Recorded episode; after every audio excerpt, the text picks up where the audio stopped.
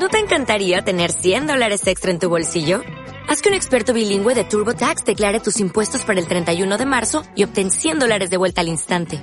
Porque no importa cuáles hayan sido tus logros del año pasado, TurboTax hace que cuenten. Obtén 100 dólares de vuelta y tus impuestos con 100% de precisión. Solo con Intuit TurboTax. Debes declarar para el 31 de marzo. Crédito solo aplicable al costo de la presentación federal con TurboTax Full Service. Oferta sujeta a cambios o cancelación en cualquier momento. ¿Cuál es información con más magnetismo que la pornografía a nivel masivo? Un académico argentino se sorprendió con la respuesta que halló cuando investigaba para un estudio sobre economía del comportamiento. Al parecer, conocer los ingresos de las personas que nos rodean genera tal nivel de curiosidad que no hay contenido que la supere en materia de atractivo. Ricardo Pérez Truglia, doctor en economía de Harvard, hoy parte del equipo de investigaciones de Microsoft, se topó con este dato cuando analizó un experimento natural para demostrar a nivel masivo y estadísticamente significativo una de las conclusiones clásicas de la economía de la felicidad, nos provoca más impacto emocional conocer el ingreso en términos relativos que en valores absolutos. En Noruega, desde el siglo XVIII, la información sobre ingresos, riqueza e impuestos de los ciudadanos es pública. Antes de 2001, un noruego debía ir a la municipalidad a buscar la información. En 2002, un diario de Oslo publicó esa información online. El sitio fue furor. Este buscador fue y es una sensación en ese país. Hay más noruegos buscando estos sitios que porno videos de YouTube, cuenta el economista. Por la mañana, los internautas entraban a ver cuánto ganaban amigos, colegas o vecinos antes de ver los datos del tiempo. Pronto otros diarios copiaron la exitosa estrategia y la costumbre se viralizó. En los medios, el fenómeno fue bautizado como tax porn. Como el país nórdico tiene además buenas estadísticas sobre felicidad, Pérez Truglia cruzó ambas series para determinar cuánta alegría, o tristeza, provocó conocer el ingreso relativo. El resultado corroboró lo que la economía del comportamiento y la neuroeconomía intuían.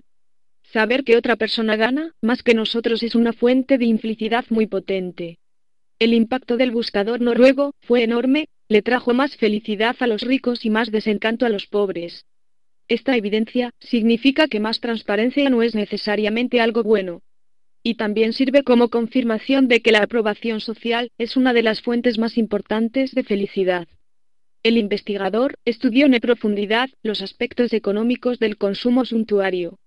La idea fue analizar cómo la gente utiliza el consumo de determinados bienes muy visibles para el resto, ropa, zapatillas, autos, etc., para enviar mensajes a otras personas. ¿Qué pasa si tomamos, por ejemplo, una Ferrari, y le hacemos un hechizo tal que el resto de las personas vean en su lugar un Peugeot 504? Para el dueño, la Ferrari sigue siendo linda y cómoda, pero no podrá presumir de que tiene un auto carísimo. Lo más probable es que su valor percibido caiga, porque desaparece el beneficio de señalizar que uno es rico y se la pudo comprar. Según el investigador, Señalizar la riqueza puede contribuir a atraer amigos, parejas o empleadores. Por caso, un grupo de psicólogos mostró en un experimento que si un auto obstruye el tráfico en un semáforo verde, los bocinazos serán menores si el auto es más caro. En otro experimento, los participantes interactuaban con la misma persona, excepto que en algunas ocasiones la ropa de ese individuo tenía un logo de marca y en otros tenía el de una marca más barata. Quienes fueron expuestos a la persona con remera de marca adoptaban posiciones más sumisas, y había una mayor probabilidad de que los participantes recomendaran para un puesto de trabajo a la persona con la remera más cara. El bienestar relativo. La temática de bienestar relativo también fue abordada por otros economistas argentinos. Desde las universidades de Itella y Palermo, Pablo Schiaffino aprovechó el Mundial de Fútbol de Brasil. El estudio, anticipado en esta misma sección, sirvió de base para el trabajo que se trace como inmolarse, lastimarse, perjudicarse con revanchismo. Allí se enfatiza que en entornos de alta rivalidad, las personas tienden a priorizar los resultados relativos a los absolutos. Durante el Mundial se les preguntó a dos grupos de argentinos, en un caso, sobre Croacia, y en otro, sobre Brasil. La rivalidad con Brasil hizo que los encuestados se conformaran con un resultado propio peor a cambio de que a Brasil no le vaya tan bien. Para mejorar la cobrabilidad impositiva. El efecto estigma también es abordado por los economistas que aplican conclusiones del conductismo a la política tributaria. En la Argentina, Lucio Castro de Zipec y Carlos Cartastini, realizaron un experimento en Junín sobre comunicación tributaria. Encontraron que la introducción de mensajes e imágenes en la boleta de tasas municipales vinculados a las consecuencias de incumplimiento, el uso de los ingresos públicos y los niveles de evasión influye sobre los niveles de cobrabilidad. El mensaje sobre las consecuencias de no cumplir elevó el cumplimiento casi 10% en un bimestre. Hoy investigan los efectos de combinar mensajes positivos y mensajes punitivos, imagen de martillo judicial, así como la información sobre el comportamiento de los contribuyentes en varios municipios de la Argentina. El crecimiento de Internet permite que el efecto estigma sea más fácil y barato de instrumentar. Pérez Truglia trabajó este año en un estudio junto con Hugo Troyano, de la Universidad de Michigan.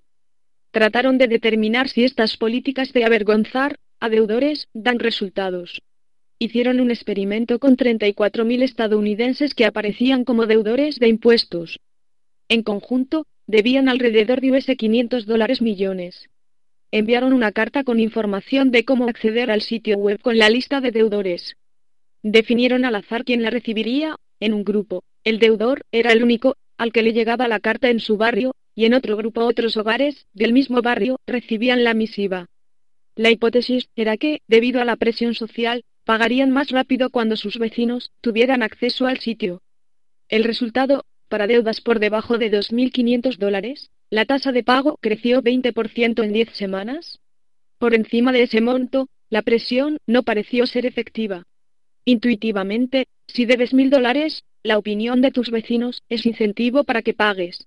Pero si debes un millón de dólares, esa opinión no mueve un pelo. En la introducción del estudio hay un relevamiento de prácticas de buchoneo de deudores de impuestos en el mundo. En Bangalore, India, la oficina tributaria manda percusionistas a la puerta de la casa de los morosos. Podría ser una alternativa de trabajo interesante para las murgas locales en los meses de no carnaval.